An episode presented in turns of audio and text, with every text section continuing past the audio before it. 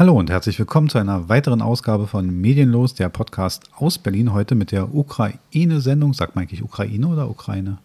Hm. Ukraine klingt irgendwie so ein bisschen Ukraine. besser. Ukraine. Ich sag beides manchmal irgendwie. Ich auch. Also, weil wir beides sagen und das die Sendung ist, dann startet sie jetzt einfach.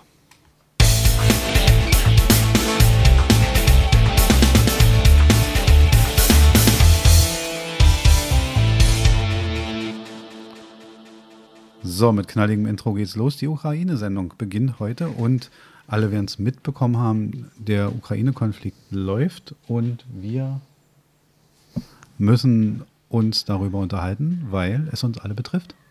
Ja. Und ähm, also Eingangsfrage, ich habe eine Frage, die ich am Schluss stelle, deswegen möchte ich da nicht so rein. Und ähm, wenn du in deinem Kopf kramst, seit wann beginnt für dich der Ukraine-Konflikt? Naja, jetzt, jetzt erstmal so aktuell äh, wieder erst seit diesem Jahr. Mhm. Ähm, dazwischen ist es eine ganze Zeit in Vergessenheit geraten. Das ist aber, nämlich der Punkt. Ja. Wir, der war nämlich gar nicht, also der war auch nicht weg oder Ja. wir haben es vergessen. Seit 2014 ist die Sache ja ein bisschen heißer. Ja, Losgegangen ist aber, aber da war es halt für mich, das war da irgendwo anders, ne? Und nicht so, äh, das ging da um ein, eine kleine, äh, ein kleines Gebiet, das genau. die Krim. Mhm. Und äh, anfangs äh, wusste kaum einer noch, äh, wo die Krim ist. Hat jeder mal äh, einen Atlas nachgeschlagen oder eine Landkarte gesehen und sehen, oh, da ist die Krim, mhm. ist weit weg. Ne? Donetsk, aber, Krim. aber jetzt ist es irgendwie präsenter, näher. Ja, und, und was mich äh, wundert ist, ähm, dass es ja nicht so weit weg ist. Also man, man ist so, die, die Ukraine, ja, das ist so, in so, in so einem Kopf ist die unglaublich weit weg. Und auf einer Karte betrachtet sind das 1000 und ein bisschen Kilometer. Das ist dicht. Ja, Das das, ist ist, ganz von schön hier nach dicht. Italien. Das ist ganz schön dicht. Und, wie viele Leute sind schon mal mit dem Auto nach Italien gefahren? Ne? Ja, ich, aber, äh, aber der, der Punkt, es ist so unglaublich dicht dran. Ja. Und, das, ähm, und was viele jetzt auch sagen, was Experten sagen, ist, ähm, dass es etwas darstellt, was man eigentlich auf lange Sicht ausgeschlossen hatte. Also so, ein, so kriegerische Handlung im, im, in Europa. Hm. Und, und gut, wenn man jetzt diese klassische Auslegung äh, Asien, Europa, dann, dann nimmt man ja, Ja, die ja. Moral zur Hilfe und Ja. so weiter. Dann, dann ist das, ist, ist jetzt nicht für mich so Zentraleuropa, ist es nicht, Mhm. aber es ist schon sehr nah dran. Und aber wir müssen mal kurz auf den Rückblick kommen und wir müssen mal auf ein paar kleine, kleine Sachen kommen, die, die da noch. Vielleicht müssen wir ein bisschen die Entstehung. Wir werden das in aller Kürze abarbeiten, weil über die Entstehung wird jetzt gerade ganz viel gesprochen, aber man muss vielleicht noch mal hinter 2014 gehen. Und zwar, wenn man, und ich hatte schon erwähnt, eigentlich beginnt die ganze Geschichte in ihrer Entstehung 1991. Die Sowjetunion bricht zusammen. Äh, Jelzin ist äh, der, der, der russische Präsident und Jelzin ist bekanntermaßen dem Alkohol ein wenig zugeneigt gewesen und war auch aus der Nachbetrachtung wahrscheinlich der Verramscher dieser, dieser Geschichte. Also der hat alles verramscht, was da war. Ja, das, was, das Bild, was mir immer so vor Augen ist, äh, wo er hier in Berlin dann zu Besuch war und dann Und dirigiert hat. und dirigiert hat. Das Polizeiorchester, das war ja noch der Nachfolger von meinem Opa, der das dirigiert hat. Den kannte ich halt auch sehr gut und es kam halt sehr bizarr rüber.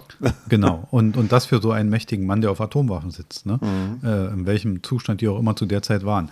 Und jedenfalls beginnt das Ganze 1991 und die, ähm, kann, kann ich dich mal kurz unterbrechen? Hm? Weil äh, ich würde nur, noch mal, nur eine kleine Anekdote so äh, nochmal davor äh, sagen, Hm? weil also für die Russen in der Geschichte war der Höhepunkt ihrer Geschichte der Ende des Zweiten Weltkrieges.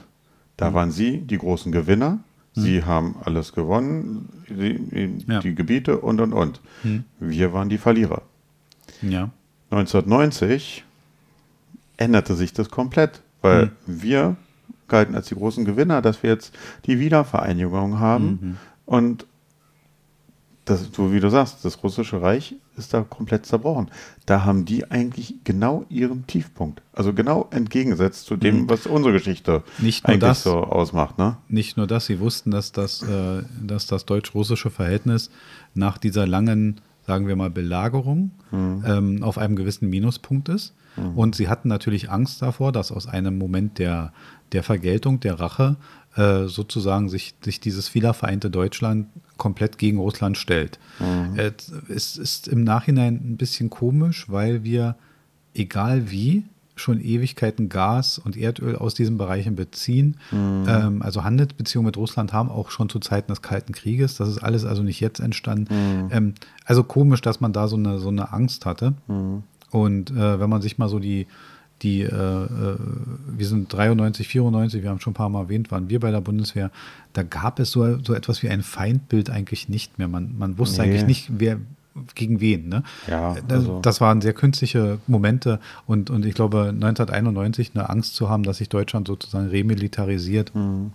Und sich dann gegen Russland stellt, war fast ein bisschen relativ. Da hatte ja. keiner so richtig Bock drauf. Nee, und vor allen Dingen, also damals, als wir dann da bei der Bundeswehr waren, äh, wurde auch nie irgendwie so gepredigt, dass wir ein, ein, ein Feindbild hätten. Nee. So, ne? also so, dass wir, dass wir, wir, man wusste auch gar nicht genau, gegen was man verteidigt. Also gegen, ja. gegen wer soll denn der Aggressor sein? Ne, na, natürlich galten die, die Russen immer noch nicht so als nicht als Freunde. Die, die, die Freunde, ne? aber aber man hat jetzt nicht so das Gefühl, dass das irgendwie eine Bedrohung wäre. Also es ist jetzt so, ein, akut, so eine ne? Existenz nebeneinander sozusagen. Nein, genau, ne? sehe ich genauso. Aber wenn wir jetzt auf 1991 zurückblicken, äh, wenn wir jetzt geopolitische Interessen, und die muss man ja, hat ja jedes Land, mhm. ähm, ähm, natürlich, ähm, die, die NATO-Osterweiterung war natürlich, die dann passierte automatisch. Also die einige Länder, äh, die baltischen Republiken sind haben sich äh, autonomisiert, sind eigene Staaten geworden, haben sich überlegt, ob sie besser in das europäische System passen, ähm, teilweise EU-Verbindungen aufgenommen und, und, und.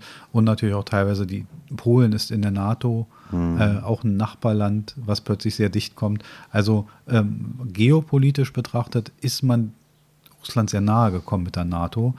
Und ich weiß, auch wenn es äh, ein, ein, ein Putin-Beispiel ist, ähm, das, das Theoretische darf man ruhig mal anbringen. Natürlich, ähm, als Russland auf Kuba Raketen stationieren wollte, gab es auch, also ich finde, das ist so eine vergleichbar, so eine, so eine Wiederholung der Kuba-Krise, bloß mhm. in eine andere Richtung.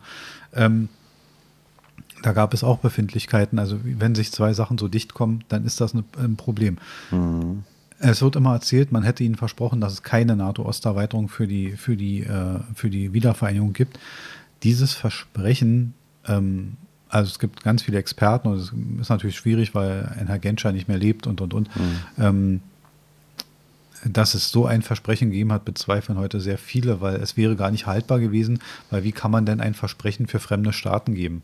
Also ja, heute stehen äh, viele und sagen, wie soll ich denn versprechen, ob Polen in die NATO eintritt? Und äh, wer verlässt sich dann heute auf ein Versprechen? Genau. Also es wird doch alles vertraglich irgendwo festgehalten. Genau. Da würde sich doch keiner drauf einlassen, ja, ich verspreche dir aber, mhm, äh, ist vollkommen egal. Also äh, da, da, wird ein Vertrag gemacht dann darüber. Genau. Kann ich mir nicht vorstellen, dass. Und selbst unsere, unsere Wiedervereinigung, zwei plus vier Verträge, mhm. also wir haben ja, wir haben ja, wir haben ja Wurde über alles besprochen darüber. Alles. Genau. Und ich glaube auch, dass, dass dieses Versprechen ähm, ist völlig unhaltbar. Mhm. Also da hat sich wahrscheinlich ein, wenn, wenn damals ein Präsident da saß, da hat er sich aus seinem Verständnis über Staatenführung da, darauf eingelassen. Mhm. Aber ich glaube nicht, dass ein deutscher Außenminister das Versprechen gegeben hätte, zu sagen, ja, ja, also ich werde die Letten schon davon überzeugen, dass sie nicht in die EU und Zumal wir damals ja nicht die Position hatten in der Welt. Nein. Also wir waren ja eigentlich immer noch unter Alliierten genau. wo sie da verhandelt haben. Das heißt, die haben uns ja eigentlich noch gar nicht so als autonome oder äh, selbsthandelnde äh, wirtschaftlich war Nation Deutschland immer eine Größe. Ne? Ja, das schon, aber aber aber nicht in der Weltpolitik und nee. schon mal gar nicht diese Position, die man Deutschland jetzt so in Europa zuschreibt. Die war noch lange nicht da. Also mhm. hätte man sich da mit wem unterhalten oder hätte man sich mit Frankreich unterhalten oder mit mit Großbritannien in ja. Europa. Also man hätte sich doch da nicht mit Deutschland über über NATO-Geschichten unterhalten. Nee. Also wir waren ein Land, auf, auf dessen Boden Raketen stationiert wurden. Ja. Da, in der Nachrüstung. Großbritannien, Frankreich, Amerika wären dann die Nationen gewesen, mit denen man sich unterhalten hätte. Genau. Also, dass da so ein Versprechen ist, ist relativ unwahrscheinlich schon fast. Also, wir waren alle nicht dabei, mhm. aber trotzdem, ich halte es aus meiner Betrachtung für, für, für ein bisschen komisch. So, dann gehen wir ein Stück weiter und dann war es 2014 und dann ging das in der Ukraine los, die Annexion der Krim, Krieg im Donbass und so weiter. Das halte ich noch gar nicht, dass, dass man in diesem Dürfen wir hier Krieg sagen? Ja, wir schon. Wir dürfen sagen. Wir ja? dürfen, wir, dürfen wir können auch, sagen. Wir also, nennen. ja, nee, äh, ist auch für Leute, also für alle lieben Querdenker und Demonstranten, die sich mit Schildern hinstellen und sagen, äh, sie würden hier in einer Diktatur leben, weil sie geimpft werden müssen. Die können sich gerne jetzt mal Berichte aus Moskau ansehen. Wenn man da ein Schild hochhält, egal was draufsteht, wird man weggefangen. Und man kann sogar ein leeres Blatt hochhalten, wird man weggefangen. Also, Also, ich habe heute gerade gelesen, also die ersten Verurteilungen waren jetzt für die, die äh, es Krieg genannt haben, die wurden genauso hart bestraft wie äh, Doppelmord. Also ja, gut. Das ist doch verständlich. Wort, Doppelmord reimt sich auch. Ja. Also ist doch ganz klar. Da, da bin ich doch, da bin ich doch äh, voll dabei. Aber ähm, ja, jedenfalls gab es den Krieg im Donbass und, und das halte ich noch alles für, für, also man muss sich klar machen, die Ukraine ist ungefähr doppelt so groß wie die Bundesrepublik Deutschland von der Fläche. Ähm, das hat denen alles nicht gefallen in der Ukraine, aber man hat ja gemerkt, sie haben noch nicht zurückgeschlagen militärisch. Also es gab da ein Abhaken in der Ja. Nachbetrachtung. Wo es aber zu weit geht, und das ist, wo Putin ähm, da gängige Fehler macht, er hat äh, sogenannte freiwilligen Milizen, prorussische Milizen aufgebaut und hat dort in diesem Land, auf diesem Boden, so, ein, so eine Form von Partisanen, Fremdenlegionärskrieg geführt mit Truppen, die er aufgebaut hat. Und da ging es mir schon zu weit. Ähm, viele sagen, und da ist eigentlich jetzt auch eine Frage, wie du es siehst. Ähm, viele sagen, Putin hat ja kein Geheimnis daraus gemacht, wo er hin möchte. Er hat immer vom Aufbau von, vom, von einer Re, äh, von so einer, von einer, so einer Reaufbau, Reaufbau des, des sowjetischen Reiches, auch der UdSSR oder einer bestimmten Form davon. Ähm, deswegen auch die Angst, dass er in Nachbarstaaten, Georgien und so weiter wieder einfällt. Ähm, glaubst du, dass das ein Interesse von ihm ist? Ja, weiß ich nicht, ob er so in so einer Midlife-Crisis ist so, und sich denkt, so, ich bin jetzt in einem Alter, wenn ich jetzt noch irgendwie in die Geschichtsbücher kommen will, äh, dann muss ich jetzt loslegen oder keine Ahnung. Ich finde es schwierig. Ich finde, Landgewinn hätte er einfacher haben können. Und dazu verhält er sich auch nicht schlau genug. Also äh, Landgewinn kann nicht das Thema in der Ukraine sein, weil dann wäre er nicht mit 150.000 Soldaten einmarschiert, sondern mit einer Million, die er gehabt hätte. Also äh, diese, diese Armeegröße wirkt schon gar nicht darauf aus, dass er dieses Land besetzen möchte, weil das geht gar nicht mit dieser Größe. Ja, äh, ich hatte irgendwas gehört von momentan so 20 Prozent der, der russischen Soldaten in der Ukraine angeblich.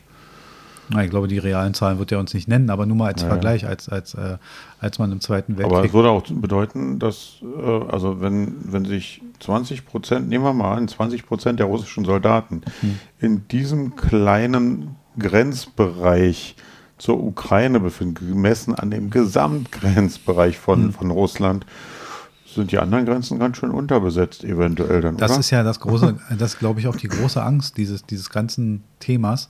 Geo, wieder Geopolitik, ne? Dieses Land verfügt über eine riesige Außengrenze. Und es zu schützen ist gar nicht so einfach. Und das wird sein seiner. Aber der Punkt ist, ich glaube, wie gesagt, ich glaube nicht, dass das, dass das äh, ein, äh, dass der Einmarsch äh, ein Thema ist, weil wenn man es mal vergleicht im Zweiten Weltkrieg, äh, äh, der Einmarsch in die Sowjetunion von Hitler aus, äh, es waren zweieinhalb, zweieinhalb Millionen Soldaten, die diesen Angriff vollführt haben. Also wir, zu da, sagen, da waren sie auch von ein paar Tagen nur ausgegangen eigentlich, ne? Ja gut, äh, da, ich weiß auch nicht, ob da eine Landkarte überhaupt gelesen wurde oder interpretiert wurde. Keine Ahnung, oder Wetterdaten, weil äh, was ich letztens gesehen hatte, ähm, da wurde ja dann auch äh, von der Berliner Bevölkerung oder von der deutschen Bevölkerung äh, aufgefordert, dass, dass sie äh, Winterstiefel spenden sollten für die, für die Truppen äh, in Russland, die da einmarschiert sind, weil die die losgeschickt haben ohne entsprechende Winterbekleidung. Hm. Und dass ein russischer Winter kalt werden kann, Da kann schattig werden, auf jeden Fall. hätte man Ja, wissen ja. können. Ja, ja, da wurde alles Mögliche, da sollte, sollten sie alles Mögliche an Kleidung und Stoffen, damit das umgearbeitet werden konnte. Aber egal. So, dann kommen wir jetzt mal ein bisschen in die Neuzeit. Also 2014 passiert das alles, wir kennen diesen Aufstand auf dem Maidan und alles sowas. Und seitdem befindet sich dieses, befindet sich dieses Land latent im Krieg. Deswegen können wir die auch nicht schocken, wenn wir sagen, ja, ist ja sehr furchtbar. Da werden viele Ukrainer abwinken und sagen, wir befinden uns seit 2014 im Krieg. Warum kommt ihr uns jetzt damit? Und das könnte ich verstehen, ja. Ähm, und jetzt kommen wir zu der, zu der. Aber jetzt ist natürlich massiv. Ne? Also, Was ganz anderes, was ganz anderes, natürlich. Aber trotz allem, ähm, äh, jetzt kommt, kommt diese Eskalation dazu. Äh, Putin macht einen militärischen Schlag, fällt dort ein. Äh, und unsere erste Reaktion ist, wir schicken 50.000 Helme, die gebraucht werden. Ja. Nicht das, es wirkt ein wenig albern. Mhm. Es wirkt ein wenig albern. Ähm, das war unsere, ähm, ähm, unsere Sache. Und dann gibt es eine schöne Sache und jetzt auch da. Ähm, ich weiß immer nicht, wir haben ja Politiker, die sind ja alle Politikprofis. Mhm. Die machen ja ihr Leben lang nichts anderes. Ja, ja. Manchmal, anhand der Sache, muss ich sagen, sind sie schlechter drin. Dafür, dass sie ein? Leben lang nichts machen, sind sie sehr schlecht. Ich glaube, also viele von der, äh, von denjenigen, die jetzt äh, äh, sich an der im sonnigen Teil der Regierung da wähnen, Hm. äh, weil sie gedacht haben, ach, so, ich spiele mal ein bisschen Bundeskanzler, Außenminister, sonst was alles, Hm. äh, denken sich so, oh, gerade ein scheiß Zeitpunkt eigentlich, diesen Job zu übernehmen. Komisch, genau dasselbe habe ich auch gedacht. Ob die sich jetzt manchmal gewünscht hätten und gesagt hätten, also vier Jahre Opposition wäre auch okay gewesen. Mhm. Hätten Ja. wir doch den anderen überlassen. Ja. Also, hätt, hätt, hättest du gedacht, eine Schlagzeile, wenn ich dir die vor ein paar Jahren vorgelesen hätte, äh, in die Bundeswehr sollen, was waren das, 100 Milliarden? 100 Milliarden. 100 Milliarden investiert werden. Genau. Und ich hätte gesagt, wenn, rat mal, welche Partei dann da an, äh, in der Regierung ist. Aber es ist nicht, Wäre dir als, er, wären dir als erstes die Grünen mit eingefallen? Natürlich, ne? Hm, Natürlich, natürlich. Äh, Erst kriegsführende Parteien, jetzt muss man Ja. aber mal zurückblicken, immer wenn irgendwelche kriegerischen Auseinandersetzungen waren, Kosovo, Somalia, Tralala, Söz, dann waren rot-grüne Regierungen und da mussten die Krieg führen. Also witzigerweise, das ist aber auch, ist aber auch leider das, Aber 100 Milliarden. weißt du, wie viel die Bundeswehr jedes Jahr ausgibt? Ja, 52 ungefähr Milliarden. Ja. Jedes Jahr. Da fragt man sich natürlich, wenn man jedes Jahr 52 Milliarden ausgibt und jetzt 100 Milliarden dazu bekommt, da fragt man sich langsam, darf man da nicht die Frage der Verwendung stellen, so langsam? Also es ist ja lange nicht mehr so ein großes, wie man so schön sagt, stehendes Heer, wie noch zu Zeiten des, des, des. Eisernen Vorhangs. Ne? Ja. Ähm, aber schon bei uns, schon 93, 94, war es doch teilweise eine prekäre Ausrüstungslage. Ja, also ich kann mich dran erinnern, äh, als, äh, wir haben ja auch immer Wachdienste gemacht, ne, Ja. damit wir dann halt auch entsprechende Dienstausgleichstage bekommen. Und äh, dann ging es ja auch darum, man musste halt für die Wachdienste immer vorzeigen in seinem Schießbuch, äh, dass man bestimmte Wachschießen hieß das, ne, Genau. ich, ne? äh, und also meins war dann eigentlich schon überfällig, aber es gab keine Munition. Ich habe mich mal gewundert, man hätte mich ans Leichtwach schießen können. Ja, Ich wäre ja, sofort ja, wach geworden. Also, egal. Nicht, Nee. aber also da war ja schon alles äh, auf, auf runtergefahren und Genau. äh, das war 93, 94 und äh, ich vergleiche Und das mal so. die Ausbildungslage, äh, die, Aus, die Versorgungslage hat sich dahingehend nicht verändert. Ja. Im Gegenteil. Wir haben, ich mache immer mein, mein, mein, mein Lieblingsspruch ist immer dazu, teilweise verfügt die Bundeswehr über genauso viele einsatzfähige U-Boote wie du. Mhm. Nämlich über keins. Ja. Das ist manchmal die bittere Wahrheit. Wir haben die modernsten Mittel, Mhm.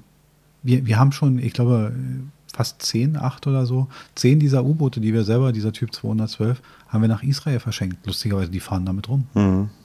Das wird nicht passieren, dass die nur in der Werkstatt stehen. Also es ist möglich, kurz gesagt. Und wir haben ein Heer, wir haben, wir haben bei Flugzeugen ein Problem. Jetzt wollen wir F-35 kaufen, kosten ja bloß 140 Millionen das Stück. Also nee, 45 Millionen das Stück, Quatsch. Ähm, ja, super Schnäppchen. Ich weiß nicht, eine Staffel hat sechs Flugzeuge. Ist ja super, wenn man von den 100 Millionen schon mal 250 verplant hat. Ja. Ähm, ist also sehr traurig alles. Ähm, aber wie gesagt, uns kann man damit nicht schocken. Wir kennen diese Versorgungslage aus eigener Erfahrung. Ja, aber es ist halt so, wenn man, äh, wenn man beim Auto äh, dr- 30 Liter verfährt äh, und immer nur äh, 25 nachtankt, Hm? äh, dann wird die Reichweite immer weniger irgendwann. äh, und Ja. irgendwann äh, Schön, dass du das Thema Tanken kommst, aber das machen wir danach. Ja. Nee, der Punkt ist, und wa- was ich aber, worum ich, wir hatten ja das Thema, wo ich gesagt habe, ich sehe da keine Politprofis und ähm, ähm, äh, mein, mein Lieblings, also der mich auch auf Twitter gesperrt hat, ich erwähne es mal, der Olaf, Olaf, Olaf hat mich gesperrt, Olaf Scholz, ähm, verstehe ich aber auch. Und auf jeden Fall, kannst du mir mal bitte erklären, da lässt sich Olaf, wir sind per Du mittlerweile, Mhm. klar, wenn wir uns sperren, sind wir per Du, da lässt sich Olaf an diesem riesigen Tisch da platzieren, diesem grotesk langen Tisch von Mhm. Putin, wie albern, und, und, aber er kommt nicht auf die Idee, also ich war kurz davor und denke mir, ich wünsche mir, dass er jetzt aufsteht, hm? unter Quietschen und Scharren diesen Stuhl hinter sich herzieht und sich einfach mal neben. Wladimir setzt. Und sagt, wir reden jetzt mal. Wir haben jetzt ein Thema, mein Freund. Ja. Und, und, da, und da kommt nichts. Und dieser, dieser sowieso, mal davon abgesehen, dass mir dieser Scholz viel zu leise ist, zu, zu, und das sage ich, beamtig und der ist mir eigentlich zu Mhm. sehr, der ist mir eigentlich von der, von der ganzen Auftrittsform, aber Schönes, er setzt sich da mit ihm an diesen Tisch Hm. und einen Tag später fällt Saskia Esken der, der, der, der Tweet des Jahres ein, den sie aber schon wieder gelöscht hat übrigens. Mhm. Der Tweet des Jahres, sie bezeichnet ihn als Putin-Bezwinger. Oh ja, das, das hat den, den Putin wirklich mächtig in die Knie gezogen. Ja. Ja. Weit zurückgeworfen in seiner Regierungsarbeit. Aber, Weit aber kurz, kurz zu dem Tisch, äh, dieses Bild, äh, das hat mich so dran erinnert. Äh, kennst du auch den Film Prinz aus Zamunda, oder? Ja, ja, wo die da mit dieser Gegensprecher. Mit der Gegensprechanlage, wo Mutter und, und äh, wo die da ewig weit auseinander und äh, Blumengebinde in der Mitte und sie müssen dran vorbeigucken und dann mit Gegensprechanlage unterhalten sie sich dann und So irgendwann, ähnlich war's irgendwann rückt er dann, so wie du sagst, doch rüber und unterhält sich dann mit dem. Genau. Und, und ich habe mich wirklich gefragt, warum er das nicht tut und warum er sich so abkanzeln lässt und sich so darstellen lässt. Ja. Ähm, also, das ist wirklich eine Schwäche und, und das macht man auch nicht. Ja, was heißt eine Schwäche? Ähm, er hat keine Stärke. Genau. Also, ich fand Er hat diese, auch nichts, diese was er äh, stark. Also, wenn du dir die, die Körpersprache von Putin äh, bei den ganzen Bildern und auch bei den ganzen äh, Zusammentreffen in letzter Zeit, Hm. das hat die ganze Zeit eine ähm, müde, lächelnde, herablassende Art äh, über, über die anderen, so als Ausstrahlung, so, weißt du? Also, Ja, aber was soll er auch tun? Also, was, was mich stört, ist. ja, was sollen die anderen da tun? Genau. Also, Genau. Äh, was mich wundert, ist ähm, wieder mal ähm, die Rolle der Medien. Stört mich mal wieder. Und zwar, weil wieder von vornherein in, dem, in der medialen äh, Aufarbeitung sofort festgelegt wurde, wer ist in diesem Konflikt gut und böse. hm. Ähm, natürlich haben wir da alle eine Meinung zu. Aber wenn man ständig wiederholt wie eine Gebetsmühle, macht die Beziehung auch nicht besser.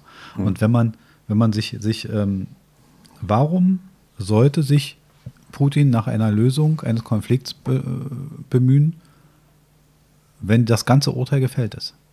Hm. Wie, wie kommt die Presse immer wieder dazu, Beweisaufnahme, Urteil und Verhandlung in einem Artikel und einem Satz festzulegen? Hm.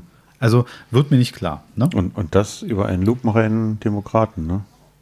Ja. Äh, Jetzt muss ich mal dazu sagen. Ähm, ich weiß, dass viele über Gerhard Schröder da eine Menge ausgekippt haben und die gesagt haben, ja, wie kann er und wie kann er das und wie kann er dies, wie kann er das. Der Mann ist Chef einer Firma. Naja, äh, die Chef einer Firma ist er ja auch nicht richtig. Also Nein, er ist am im Aufsichtsrat. Aufsichtsrat. Er, da, Aber- er, er darf mal, Genau, er, er, an sagen? der, er, er Ja. darf an der richtigen Stelle die Hand heben. genau. Dafür kriegt er eine und, Menge und Geld. darf- dafür, dass er dann äh, noch, als er Bundeskanzler war, ein paar Entscheidungen getroffen hat, Die das begünstigt haben. die es begünstigt, Ja. zufällig. Also, Zu, äh, Zufall. also Das sind Unterstellungen, da wollen wir uns jetzt nicht dran beteiligen. Genau, nee, das also- ist ganz wichtig, dass wir sagen, sind ganz viele Zufälle, die da zusammengekommen sind. Denn das aber eins muss ich auch deutlich sagen, Gerd, ich stehe nicht hinter dir. Mhm. Also Aber der wird dich jetzt aussperren. Ich glaube auch. Aber das hoffe ich, weil dann muss ich mir von seiner Frau keine Betbilder am Fenster ansehen, wo sie, wo im Hintergrund der Kreml zu sehen ist. Also ich hoffe, dass er mich sperrt. Aber auf jeden Fall ist die, die Geschichte ganz, ganz, äh, also wie gesagt, äh, muss leider da ein bisschen sagen, also jetzt von, von, von Gerhard Schröder zu verlangen, dass er den Krieg beendet, geht ein bisschen weit. Hm. Dass man sich hinstellt und sagt, ja, warum kriegt er als Ex-Bundeskanzler äh, die und die Leistung? Weil es ihm gesetzlich zusteht Hm. Nicht mehr und nicht weniger. Äh, warum jetzt auch jeder äh, äh, antirussische ähm, ähm, Maßnahmen ergreifen muss. Ich meine, die Formel 1, äh, das Haas-Team, hat Mazepin rausgeworfen. Einen russischen Fahrer. Ich meine, der wollte doch, Sa samt Vater mit äh, seinen Millionen, der. ja, der Sponsor da war. Genau. Äh, wieso? Wollte der ein Z auf sein Auto lackieren lassen? Der Mann ist Rennfahrer. Er hat einen Ja. einfachen, das wird nicht mal durchgehen vor einem Gericht. Ich glaube Mhm. nicht, dass diese Kündigung irgendwie rechtskräftig ist, dass diese Vertragsauflösung, ja. das wird schon ganz schön teuer werden. Und jetzt glauben alle, wir haben Russland vom ESC ausgeschlossen. ja, also ei, da werden die sich aber richtig ärgern. Ähm, also Dann kriegen die aber auch keine Punkte von der Ukraine, ne? ich glaube auch glaube ich. Diesmal wird dieses interne russische Verhältnis doch stark gestört sein. Mhm. Ähm, ver- verstehst du, das sind so keine Maßnahmen. Und jetzt haut man so um sich und ich möchte nicht, dass Leute weil sie russische Staatsbürger sind, angegriffen, angefeindet oder sonst Mhm. was werden, weil man sieht doch an den Demonstrationen in Moskau, dass die, die, viele russische Menschen überhaupt nicht dahinter stehen. Ja. Ne? Also ich finde es falsch, kurz gesagt. Ich finde es auch, wie gesagt, der Umgang mit, mit, mit, mit Gerhard Schröder auch falsch. Ich finde es in vielen Sachen falsch. Ähm, Viel, viele haben ja auch gar nicht die, die richtigen Informationen. genau. Es äh, wurde doch gesagt, dass Leute angerufen wurden und, und gesagt wurde, ja, dann wurden denen irgendwelche, irgendwelche TikTok-Videos oder was auch immer aus, aus der Ukraine gezeigt und, und die haben gesagt, das sind Fälschungen, das ist Propaganda, sowas gibt es nicht. Hm. Oder dass ukrainische Menschen ihre Verwandten in Russland anrufen und sagen, wir werden hier angegriffen von russischem Militär und die lachen und sagen, ihr verarscht uns. Hm. Also wie, wie traurig eigentlich Hm. in der heutigen Zeit. Wie siehst du, wir haben ja gesagt, wir sind da alle da, oder viele Politiker wirken da so ein bisschen unfähig. Äh, Wie siehst du unsere Rolle als deutscher Staat in diesem Konflikt? Ähm, ich gebe dir mal zwei Auch, auch bezogen auf die letzte Bundestagssitzung, wo der Zelensky eingeblendet wurde und danach nicht mal eine Diskussion erlaubt war. Das kannst du gerne anführen, da, Also, bin ich gerne bereit. Äh, das ich ein auch, gutes auch, ein Thema. bisschen, auch ein bisschen seltsam, äh, dass wenn darüber gesprochen werden, also einige ähm, Parteien darüber gerne reden wollen, dass dann das komplett äh, abge und dann halt äh, zum Tagesordnungspunkt äh, Geburtstagswünsche und ähm, sowas übergegangen wird. Schon ein bisschen komisch irgendwie, oder? Ähm, ja, und, und das ist der Punkt. Also, also ja, du meinst jetzt diese, diesen, diesen Tagesordnungsgeschichte, äh, die ja da genannt wurde. Man muss sich mal die Situation klar machen. Ein Präsident eines im Krieg befindlichen Landes wird zu einer Schalte in den Mhm. Bundestag, hält seine Rede. Ähm, Auch erst noch ein kleines bisschen verspätet, weil es noch ähm, Probleme gab. gut, okay. Also Ja, wo du hoffst, dass, dass er nicht während der Übertragung vielleicht schon irgendwo eine Rakete bei ihm einschlägt oder so. Ja. Also der Mann geht ein Risiko ein und hält eine Rede und dem Deutschen Bundestag fällt nichts Besseres dazu ein, als äh, auf die Tagesordnung zu verweisen. Hm. Ähm, ob das nicht schon eine Bewertung und eine Haltung gegenüber diesem Land ist, Mhm. die gut in 50.000 Helme passt und in un unnutzbare Waffen und äh, äh, quasi ähm, defekte Waffen bis hin Mhm. zu, also da will man gar nicht so weit dafür.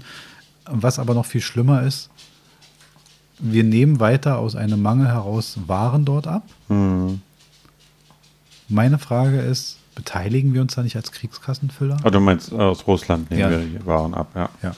Ähm, ja, ja, ja, natürlich, weil irgendwie Handelsbeziehungen, es ist halt alles global.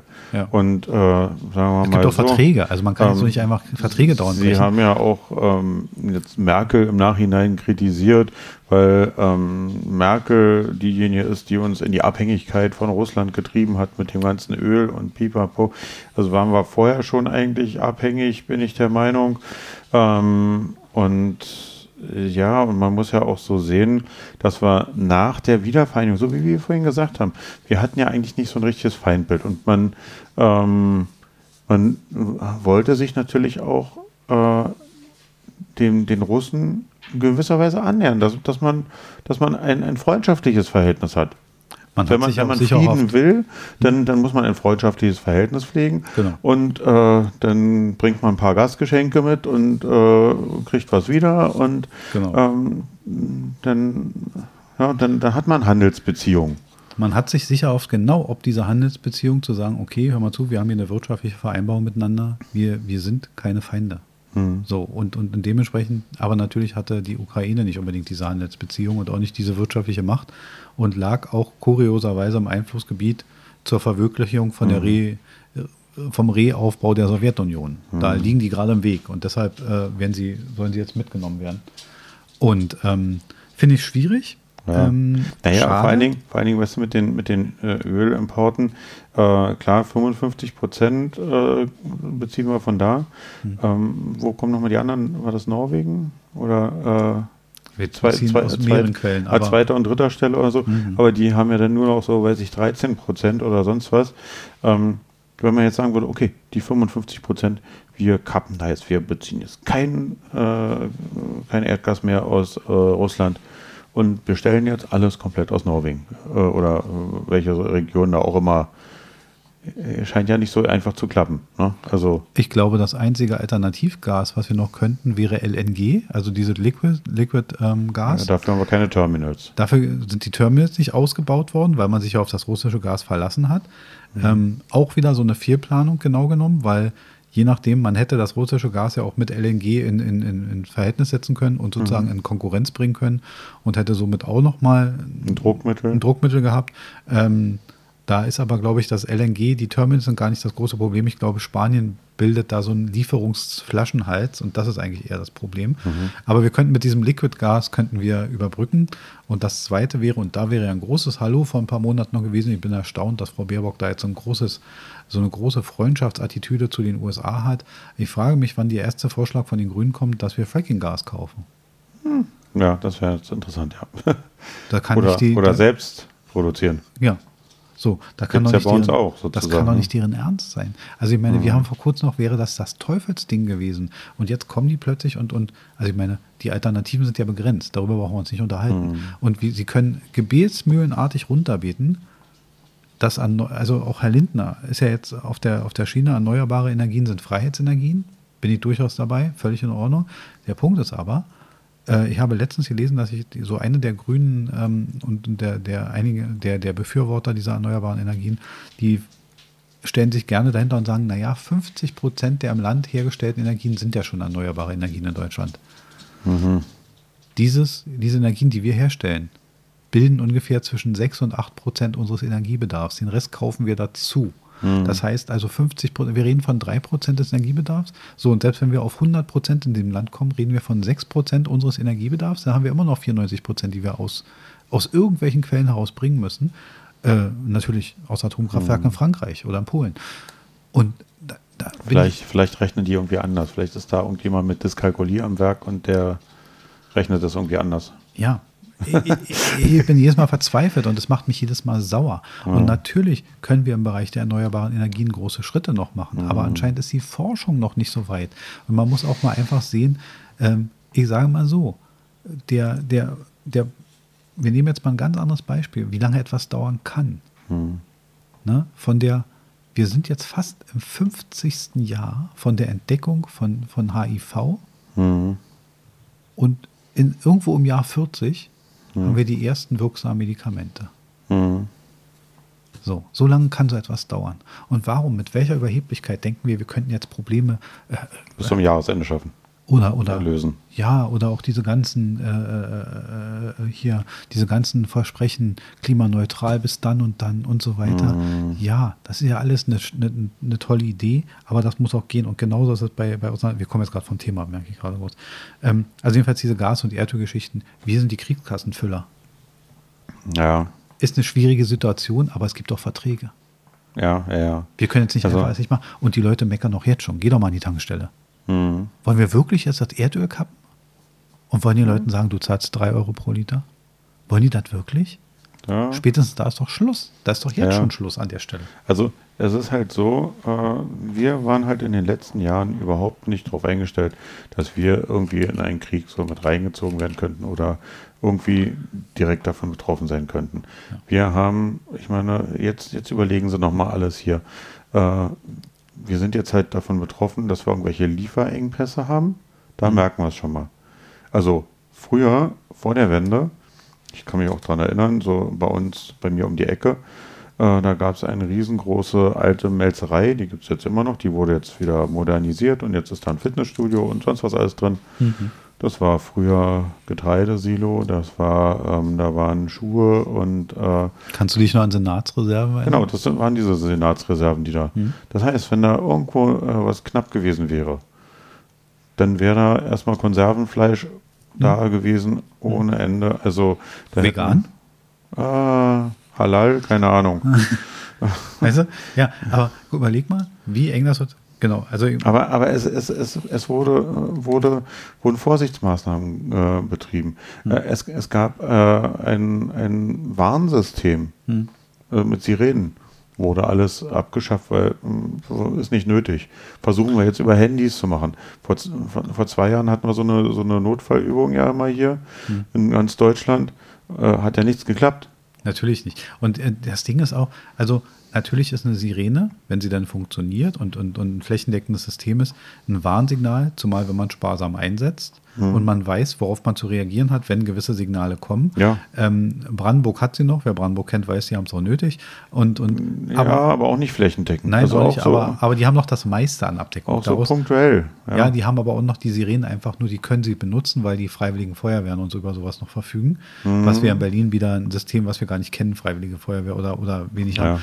Ähm, aber egal wie. So Freiwillige Feuerwehren haben wir auch, aber die werden anders informiert. Genau. Aber Problem ist auch, was ich gelesen habe, diese Sirenen oder die Sirenentöne, hm wo ich eigentlich dachte, okay, weil ich letztens mal nachgeguckt hatte, weil bei uns um die Ecke, da hatte ich dann auch so ein Signal gehört. Äh, mhm. Da denkt man natürlich gleich hier an Ukraine und Fliegeralarm oder so. Mhm. Aber nee, bei uns ist ja auch ein Industriegebiet und da gibt es halt auch immer wieder mal so einen Test von so einer Sirenenanlage. Falls wenn, es Aus, äh, Austritte von irgendwelchen Sachen gibt. Und genau. So. Ne? Und ähm, da wollte ich mal gucken, nochmal, was welches Signal irgendwie bedeutet, welche mhm. Sinuskurve oder sonst wie. Ähm, da habe ich dann halt auch nachgelesen äh, die sind halt von Ortschaft zu Ortschaft eventuell sogar unterschiedlich. In der einen Ortschaft äh, bedeutet es äh, Achtung, Alarm und bei der anderen Ortschaft kann es bedeuten äh, Ende vom Alarm. Hm. Also ähm, nicht mal, gibt nicht, keine Einheitlichkeit. Nicht mal das ist mehr einheitlich. Also, genau. Und es gibt ganz wenig Gebiete, wo es diese Dinger gibt, geschweige denn, was ich letztens in der Zeitung gelesen hatte, da waren dann Ukrainer, die hier angekommen sind, weil die sich halt auch Angst machen, was ist, wenn, wenn Russland weiter marschiert über Polen hierher? Haben, haben ein paar gefragt, wo sind denn hier Luftschutzunterkünfte? Äh, hm. So, was haben wir seit. Wir haben Jetzt muss ich, und wir kommen jetzt auf ein Thema, wo ich fast gerne eine eigene Sendung drüber machen würde. Mhm. Ähm, eine Frage, die mich lange ähm, in, mein, in, mein, ähm, in der Vorbereitung hier beschäftigt hat, ist, waren wir zu naiv? Also wir haben verteidigungsmäßig uns sehr naiv verhalten die letzten Jahre, weil wir in so, in so, einem, in so einem einlullernden Frieden gelebt haben, ja. ähm, wo uns jetzt vielleicht klar wird, das war vielleicht gar kein Frieden, vielleicht hat eine Seite nur extrem stillgehalten. Mhm. Und wir wollen uns gar nicht mal darüber unterhalten, dass wenn Russland es schaffen könnte, das werden die aus wirtschaftlichen Belangen nicht wollen, aber man male sich aus, Russland könnte China überreden zu einer Kooperation. Mhm. Eine Russland-China-Kooperation auf, auf militärischem Gebiet da wären wir aber weit weg und da würde es auch für die NATO nicht eng werden, möchte ich nicht sagen, aber zu einer prekären Lage werden. Und ich glaube, dann würden schon Signale an uns herangetreten werden und sagen, ihr liegt naja. in einem Gebiet, bereitet euch mal vor. Naja, sagen wir mal so, ähm, da kommt es dann nur noch auf die, die, so wie du sagst, China, Russland, Amerika dann an. Hm. Und die ganzen kleinen Länder, die dazwischen liegen, also sagen wir sowas wie ja, Japan äh, auf, auf der Seite hm. und äh, hier so einige europäische Länder. Äh, ja, die In so einem Konflikt wäre Europa eine Reibefläche. Hm. Da, da, wären wir, da wären wir die Brandzone. Und hm. also, egal wie. Ähm, aber das sind, das sind, ähm, das sind so Sachen, die ich mir immer überlege. Ähm, wie findest du, ich gebe dir mal drei, ähm, drei Namen und sag mir einfach mal, wie du jetzt die, die Person in der Krise jetzt gerade bewertest. Und die drei Namen sind natürlich mein Freund Olaf, also Scholz, Olaf Scholz, unser Bundeskanzler, natürlich unser Außenminister. Er strahlt viel Ruhe aus. Ja, ja, ja, er wirkt doch nicht so angriffslustig. Aber äh, dann auch meine. Äh nein, nein, aber er, man muss zugutehalten, er, er fordert je, jedes Mal, dass der Krieg aufhören soll. Ja, entschieden. Äh, ganz, ganz, ganz entschieden. Mit Nachdruck. Mit Nachdruck. Und, und äh, er verurteilt das aufs Schärfste. Genau, ja. Also. Ähm, ja schlimm, dass wir dieses Politikersprech schon so abspulen können. Ja. Ähm, dann natürlich Annalena Baerbock ähm, und ähm, Christian Lindner. Also Scholz, Baerbock, Lindner. Sag, mhm. Mach mal ganz kurz, was du jetzt über die, über die Arbeit der letzten Wochen, über die drei denkst. Ob positiv, negativ ist mir jetzt erstmal, sag mal einfach. Also ähm, eigentlich finde ich, sind dafür, dass, dass wir so einen Konflikt haben, hm. sind alle drei sehr wenig aufgetaucht. Also es wird viel über den Konflikt. Also ich, ich sehe den Zelensky öfter im Fernsehen als äh, die drei genannten, hm. habe ich das Gefühl. Äh, ich höre mehr Pressekonferenzen von ihm äh, aus, dem, aus dem Luftschutzbunker oder wo auch immer, hm. Äh, als von den dreien. Hm. Ja, also es ist mir eigentlich zu wenig. Ähm, meine Position dazu ist, also Scholz, äh, brauchen wir, da bin ich nicht so, da bin ich relativ offen, das Buch, ähm, dass ich von den dreien fast noch Annalena Baerbock äh, quasi loben muss. Tut hm. mir schon weh, weil sie in der Position doch noch mit die beste Figur macht. Ähm, ja, geht so, ja.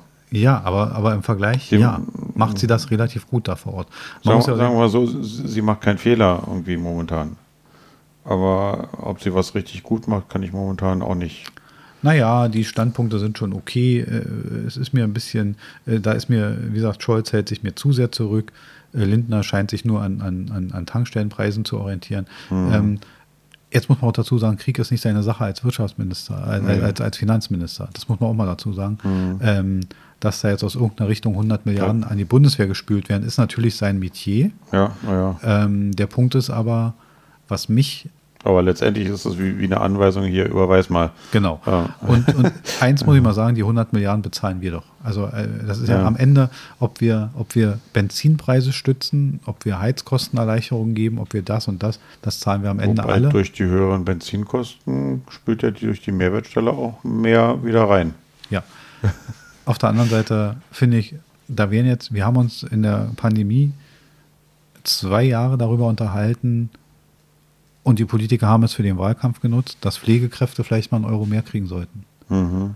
Darüber haben die sich so lange unterhalten, bis ein gewisser Teil der Pflegekräfte aufgegeben hat und neue Jobs gesucht hat. Mhm. Wir haben einen Rückgang der Pflegekräfte, weil die das nicht mehr wollen. Und das gucken noch wir uns. wegen der Impfpflicht noch dazu, ne? Ja, gut, aber eine Impfpflicht für Pflegekräfte, also wer, wer damit nicht gerechnet hat, auch naiv, wenn ich mhm. in einem mhm. Bereich bin. Also mal angenommen, ich würde in einem Tropeninstitut arbeiten und da wäre Ebola und ich, es gäbe eine Impfung dagegen, wo ich die haben wollen. Mhm. Ja. Also ich bin nicht ganz so, das, egal. Ähm, jedenfalls haben wir so lange über die Pflegekräfte diskutiert, bis sie aufgegeben haben. Mhm. Und da merkt man mal, was ein Krieg alles auslösen kann. Aber für die Bundeswehr sind jetzt 100 Milliarden da. Mhm. Aber für die Pflegekräfte, die man durch den ganzen Wahlkampf gezogen hat, ist, war das Geld nicht da. Mhm. Ja. Hätte der Staat auch eine Prämie ausgeben können, wären keine 100 Milliarden geworden, kann ich dir jetzt schon sagen. Mhm. Ne? Ja. Nee, also von den dreien äh, dafür, dass das so ein großes Konfliktpotenzial äh, ist, höre ich zu wenig. Oder andersrum kann man sich auch überlegen, haben sie halt überhaupt irgendwas, was sie hm. an Macht haben? Ja. Aber genauso hätten sie es halt auch der anderen Regierung davor vorgehalten. Sie tun ja nichts. Ähm, hm. Ja, weitere Frage auf meiner Liste ist, ähm, und damit kommen wir irgendwie in die letzten zwei Punkte, sind Waffenlieferungen ein Mittel aus, vom deutschen Boden aus? Wie steht das im Verhältnis zur Friedensbewegung, die wir die letzten Jahrzehnte unterstützt haben? Hm. Also sollten wir als deutscher Staat Waffen liefern? Hm. Klare Frage. Tja, Wäre wär schön, wenn, wenn keiner li Waffen liefern würde. Keiner an keinen und niemand Waffen herstellen würde. Mhm. Äh, und wirklich Frieden auf Erden wäre. Ne? Aber Klingt nach einem sehr romantischen Gedanken, wenn man drüber mhm. nachdenkt. Ne? Ja. Weil letztendlich die Gespräche, die jetzt stattfinden, finden nicht statt, weil man sich so nett unterhalten hat, sondern weil sich die Ukrainer wehren. Mhm. Weil, weil er merkt, er kann mit seinen 120.000 Soldaten ja. gar nicht so einen schnellen Durchmaß machen, wie er dachte mhm. weil die sich mit Händen und Füßen wehren. Und jetzt entscheiden nämlich Waffen, mhm. ob gesprochen wird oder nicht. Ja, ja, also insofern, es ist natürlich auch ein bisschen komisch zu hinterfragen, wenn man sagt, naja, aufgrund unserer Vergangenheit, bliblablub, immer mhm. wie man alles äh, uns dann einredet, ähm, äh, sollten wir uns nicht an einem Krieg beteiligen, äh, aber halt irgendwo Waffen hinzuliefern, um zu sagen, hey, wir haben ja nicht geschossen, denn, ne? Mhm. Ist auch irgendwie seltsam. Ne? Wäre doch eine sehr amerikanische Ansicht. Die Waffe ist nicht schlecht, nur der Nutzer. Also, stimmt, stimmt ja auch. Ja, ja, ja, die, die, das Gerät an sich, aber egal wie. Also ich bin auch ein bisschen ambivalent. Ich bin in der Befeuerung dieses, dieses Konflikts nicht unbedingt für Waffenlieferungen. Mhm. Ähm, ich hätte eine Idee, die ist aber hier nicht fürs, für den Podcast gedacht. Ähm, also der Punkt ist, dass ich das finde, dass, dass das kein Mittel ist. Ich bin erstaunt, dass das ausgerechnet grüne Parteimitglieder mhm. da so ganz freigebig plötzlich drüber werden und, und, und mit quasi Macht ihn platt Attitüde da Waffen liefern mhm. wollen. Bin ich ein bisschen erstaunt. Ähm, Aber denk doch mal nur mal an, an Afghanistan, was wir da hingeliefert haben. Und wer hat sie jetzt?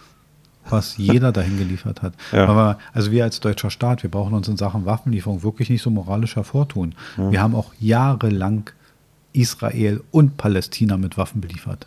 Ja, ja, Ne? nee, also ich meine mein nur, und äh, wenn dann äh, sich eine Veränderung da hervortritt, dann sind halt die Waffen nicht mehr bei dem, wo sie eigentlich sein sollten, sondern beim Gegner. Natürlich. Ja. Das, die Gefahr besteht immer. Ähm, vorletzte Frage des, heut- der heutigen Sendung. Wenn die Sanktionen, die immer so angekündigt werden, diese harten Sanktionen, die Putin ja schwerst treffen sollen, Hm. Wenn die sinnlos verpuffen, was kommt Du meinst, wenn, wenn er nicht auf seine Yacht kann mehr. Genau. Wenn er die tausend Zimmer nicht morgen renovieren kann. Wenn, Hm. so. Nein, aber jetzt ernsthaft gefragt, wenn diese ganzen Sanktionen sinnlos verpuffen, welch, mit welchen Mitteln will man dann noch arbeiten? Schwierig, also, weil, ich meine, was man ja bei uns aus unserer Geschichte auch gemerkt hat, dass die DDR ja dann auch irgendwie zusammengebrochen ist, weil dann halt doch mehr Menschen mitbekommen haben, dass es so eine und solche in der Republik gibt und manche können sich was leisten und manche nicht. Oder ähm, äh, und dass dann von unten halt die Revolution dann halt kommt. Also wenn in Russland, äh, klar, ob es jetzt nur ein, äh, ein großer Schnitt für die Menschen ist, dass jetzt McDonalds da keine äh, Burger mehr verkauft oder so. Aber, Aber, Burger King muss wohl bleiben, hat irgendwer beschlossen. äh, ja, dann haben sie wahrscheinlich, äh, führen sie das einfach nur unter dem Namen weiter. Hm. Ohne, also, äh, ich meine, es gibt ja viele äh, Ketten, die jetzt da gesagt haben, dass sie jetzt da komplett rausgehen und also große Firmen und Was ähm, erstaunlich ist, weil es ja auch ein Umsatzträger ist. Ne? Also es ist schon erstaunlich, dass, da- dass das wieder dafür sorgt, dass man sagt, okay, dann koppeln wir diesen Teil des Umsatzes ab. Da geht es natürlich, auch, wollen wir ehrlich sein, da geht es um, um Ansehen auf dieses Unternehmen. ein Imageproblem sonst. Da, ja. Es gibt Imageprobleme und dann würden Leute dastehen und sagen, ach guck mal, gegen Russland sein, aber den, den Umsatz da aber doch abmelken. Mhm. Ähm, so sehen das ja Leute heute, aber dass da auch Leute arbeiten und das, das hat ja auch eine Kette. Ja, ja, Und eben. ist Und auch nicht immer da, so ohne. Und da könnte es natürlich dann schon irgendwann, also es wird halt auch immer schwieriger, die, die Leute mit äh, den entsprechenden Falschinformationen auf, auf seiner Seite zu behalten. Weißt du, was ich meine? Also wenn von russischer Seite die, die Falschinformationen kommen, um die Leute hinter sich zu, zu lassen, äh, hinter Putin. Ähm, wenn dann doch immer mehr ans Tageslicht kommt, wo die Leute sich Gedanken machen, ja, warum hat dann hier die Firma XY jetzt hier überall im ganzen Land geschlossen und warum kriegen wir dann das nicht mehr? Und ich bin aber gerne zu Starbucks gegangen oder ähm, den, den Lebensstil, den sie sich ja auch aufgebaut haben, wo sie jetzt dann vielleicht auch merken, hm, äh, irgendwo hakt es jetzt so ein bisschen. Hm. Also, das ist dann vielleicht doch irgendwann Unmut. Also, sie sagen natürlich auch mal, na klar, äh, die, die Leute, die, Putin kann nicht alle denn einsperren, wenn, wenn irgendwelche Sachen da demonstriert werden. Er hat schon gute, gute Ressourcen, was Genau, das betrifft. aber es hat ja bisher anscheinend genug Platz gegeben. So, also, und ich denke mal auch nicht, dass da irgendwelche humanitären äh, Verbände ein Auge drauf haben, wie die Haftbedingungen sind, dass die auch wirklich äh, Ich glaube, da wird er sich, da wird er sehr kreativ. Ähm, Letzte Frage des Tages vor der Verabschiedung. Haben wir Angst? Also hast du persönlich Angst? Ich kenne Leute, die Angst haben, aber, Ja. aber du persönlich jetzt? Ja, also es gibt schon Tage, wo ich mir auch Gedanken gemacht hatte. So an, an manchen Tagen habe ich es jetzt auch ein bisschen ver, vergessen oder verdrängt.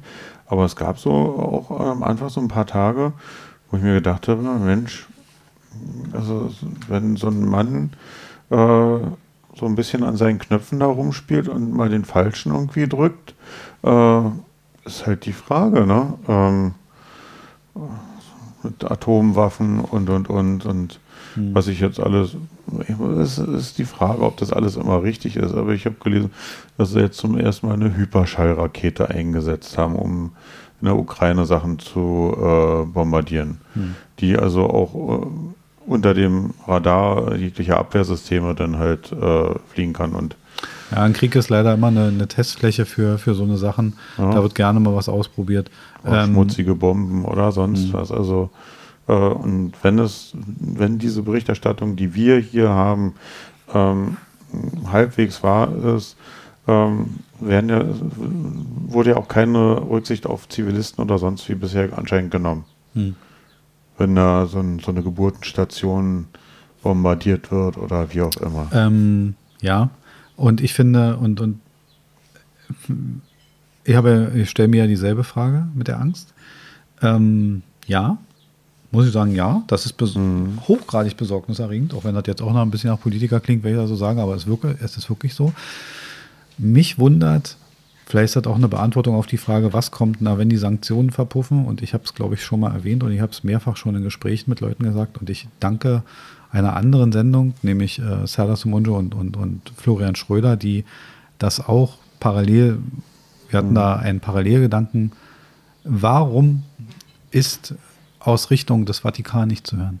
Mhm. Warum hat der Papst sich nicht schon lange eingemischt? Warum hat er nicht orthodoxe äh, äh, Kirchenträger kontaktiert? Warum sind die nicht auf, auf der moralisch-kirchlichen Ebene? Die Klitschkos haben ja die Kirchenoberhäupter eingeladen nach Kiew, ne? Ja, weiß ich nicht, aber da ist mir viel zu viel Ruhe, weil letztendlich ist das doch ein, ein Urbelang des Glaubens, auch wenn ich gar kein gläubiger Mensch bin und Atheist bin, aber es, aus meiner Sicht daraus, aus moralischer Sicht daraus, müsste das doch ein ein Ansatzpunkt zu sein. Also ein Papst müsste doch mit, mhm. mit Absicht fragen dürfen, was tut ihr da? Mhm. Was tust du da? Warum muss ich mir Bilder ansehen, wo mhm. Krankenhäuser bombardiert sind? Warum? Und ja. natürlich könnte Putin sagen, hättest du dir auch ansehen können, als die NATO im Kosovo war. Mhm. Natürlich. Und da hätte ich auch, kann man auch sagen, hätte ich genauso verurteilt. Ja, es geht ja, nicht darum, wer, ja. es geht um das, was da passiert. Und da macht es mir Angst, dass da von der Seite so eine Ruhe ist, die so gar nicht eingreift, mich, mich äh, irritiert. Die mhm. Frage, warum man mit Putin, wenn man mit ihm überhaupt noch reden kann, oder wenn, dann sind das vielleicht Macron oder, oder, oder Erdogan oder so. Aber da ist auch nichts dabei rausgekommen. Nee, aber, aber es sind vielleicht noch Leute, die zugänglicher zu ihm sind, aber man muss ihm auch die Frage stellen, Junge, wo willst du hin? Aber guck mal, wie, äh, wie viele Tage ist es jetzt her, wo Gerhard Schröder da mhm. heimlich angereist ist, wo die Bundesregierung äh, nichts mhm. wusste und ähm, ist da irgendwas jetzt nach draußen gedrungen, dass Nein, ich glaube also nicht. Ich, ich, ich habe auch kein Bild gesehen. Bei aller Freundlichkeit und allem, allem Ansatz zu Gerhard Oder Schröder. Oder Gerhard Schröder das Wort Krieg benutzt, ist jetzt auch da in Gefangenschaft? Keine Ach, Ahnung. Der hat gar nicht so einen Einfluss, wie alle denken. Und wenn sie denken, wenn die sich ausmalen, der wäre da mit irgendwem, also er wäre mit Putin befreundet. Also die sitzen jetzt nicht beim Frühstück zusammen, ja. Mhm. Oder die nicht zusammen zum selben Friseur oder die mhm. sind doch nicht, also vielleicht haben die, haben die denselben Cortison-Dealer. Also wenn man Putin jetzt mhm. ansieht, dann macht man sich ein bisschen Gedanken. Mhm. Er sieht jetzt nicht sehr gesund aus und so. Also ähm, man macht sich da Gedanken und da habe ich noch mehr Angst, dass wenn jemand an so einer Machtposition sitzt und auch noch andere Einschränkungen hat, mache ich mir da echt Ja, das, ist das, was ich meinte mit dem, äh, äh, dass halt langsam ähm, Midlife Crisis oder so. Er hat ein gewisses Alter. Jetzt ist er noch so halbwegs fit. Hm, ich glaube, über Midlife Crisis hinaus, aber er ist, er ist so, er ist in so einem Machthaberprinzip. Und wie du sagst, vielleicht ist dein Ansatz gar nicht der, der verkehrte. Ähm, der Ansatz, den du gesagt hast, wenn er sich in die Geschichtsbücher schreiben will. Das ist halt das Gefährliche. Ne? Mhm. Weil wenn ihm dann alles andere egal ist, also entweder klappt oder klappt nicht, dann. Mhm. Ja, da gibt es kein Unentschieden. So. Tja, also zusammengefasst, wir haben beide unsere Gedanken und unsere Sorgen, was normal ist, wir haben auch Kinder. Also von mhm. daher macht man sich die Gedanken, man fragt sich, was so kommt. Ähm, ich weiß nicht, werden wir noch im wehrfähigen Alter? Höchstens noch für den Volkssturm war mit fast 50. Naja, da, in, der, in, der, Ukraine sind alle unter 60. Ja, also alle Männer unter 60. Auch schon beängstigend, wenn ich dieses Land nochmal verteidigen müsste. Aber nochmal eine andere Frage noch ganz kurz. Ähm, also es ist für jeden selbstverständlich, dass äh, aus der Ukraine die Frauen und Kinder flüchten hm. und die, die Männer äh, im wehrfähigen Alter vor Ort bleiben müssen. Hm. Da habe ich jetzt aber noch keine Gleichberechtigungskritikerin gehört, die darüber gemeckert hätte, warum denn Frauen nicht auch da bleiben müssten. müssten. Oder Männer nicht auch flüchten dürften. Genau. Hm? Also also jetzt muss man Trau trauriger Vergleich. Äh, ja. Ich weiß, es ist ein bisschen ketzerisch jetzt hier so, aber ähm, da beschwert sich dann wieder keiner drüber. Nein, das ist auch ein anderes Thema und du merkst auch, jetzt ist plötzlich auch Klima kein Thema mehr und jetzt ist auch jetzt, jetzt fallen viele Sachen plötzlich raus. Kommen wir zum Schlusswort. Ich würde gern, ähm, also du hast jetzt so quasi dein, dein, dein persönliches Schlusswort und danach kommt meins. Ähm, ich habe ehrlich gesagt noch keinen Titel für die Sendung. Wenn dir einer einfällt, ich bin für einen Vorschlag offen. Ähm, mach einfach mal dein Schlusswort. Ähm, Hm. Wünsche, Ängste, Nöte. Wir verurteilen den Krieg Das sollte auf, jeder aufs Schärfste. aufs Schärfste. Wirklich? Ja. Ich gebe dir recht. Die tue ich auch. Ja, ja, ja. War noch nicht fertig. Ja, ja, nee, nee, nee, es ist, also das ist ja halt dieses Politiker-Jargon. Ne? Also Mhm. äh, letztendlich äh, haben wir ja auch kein, keine, keine Macht, äh, irgendwie was da zu erreichen. Und äh, ob wir jetzt nur beide hier quatschen oder nicht, Mhm. ähm, das interessiert den Putin da nicht. Und ähm, Da bin ich, gehe ich schwer von aus. Ich werde Vladi nachher mal anrufen und werde ihm natürlich die Folge schicken. ja, der Aber- wird dich auch blocken. Ich glaube auch. Auch. Mein persönliches Schlusswort ist ja, äh, ich nehme es auf, was du sagst. Krieg ist scheiße. Und, und, und Krieg hat auch noch nie in eine zielführende Richtung irgendwen gebracht. Äh, auch die Sowjetunion oder jetzt Russland sollte man drüber nachdenken, dass sie sich neun Jahre in Afghanistan verdingt hat ohne Ergebnis. Äh, so wie zuvor die US-Amerikaner in Vietnam ohne Ergebnis. Also man kann auch Kriege ohne Ergebnis führen, das sollten die sich mal vor Augen halten. Und dann sollte ja mal Und klar wie, werden- wie viel man dann dafür aber trotzdem geopfert hat oder reingepumpt hat. Genau. Und Und wenn man auf einem Land sitzt, was, was ein Bruttoinlandsprodukt hat wie Portugal oder Italien, hm, dann sollten die Ausgaben nicht in Richtung Krieg oder Waffen gehen. hm, Das ist dann die falsche Richtung auf jeden Fall. Ähm, ja, Folgenname ist mir noch nicht eingefallen. Kriege Scheiße, finde ich blöd, aber ähm, wir werden noch einen, einen Folgennamen. Mir ist echt noch keiner komisch. Passiert mir sonst, habe ich den eigentlich schon in der Planung drin. ja. Ähm, ja, das war's mit der Ukraine-Sendung. Wir hoffen. Oder Ukraine. oder Ukraine, je nachdem, wer es. Das- da, wir, genau, Ukraine oder Ukraine Genau. als Titel. Super. Ukraine oder Ukraine, wie schreibe ich das denn? Aber ist egal. Ähm, nee, das äh, war jedenfalls die Ukraine-Sendung. Ich kann jetzt nicht sagen, ich hatte sehr viel Spaß dabei. Die Sendung war interessant. Ähm, wir werden uns demnächst wieder hören mit einem wieder politischen Thema, vielleicht sogar nochmal mit, dem- mit dem Ukraine-Thema. Ich glaube, das wird Oder Ukraine. oder Ukraine das Thema. Ähm, wir können uns vielleicht mal damit befassen in einer kürzeren Sendung, wann für die Leute Schluss ist mit allem Opportunismus, vielleicht ab welchem Benzinpreis oder was auch immer. Ähm, jedenfalls, ich würde sagen, das war's mit dieser Sendung. Ich danke dir. Ich Wir hatten danke auch. eine hervorragende Sendung und ja, diese Sendung endet jetzt. Tschüss, bis Und zum nächsten tschüss. Mal. Bleibt gesund.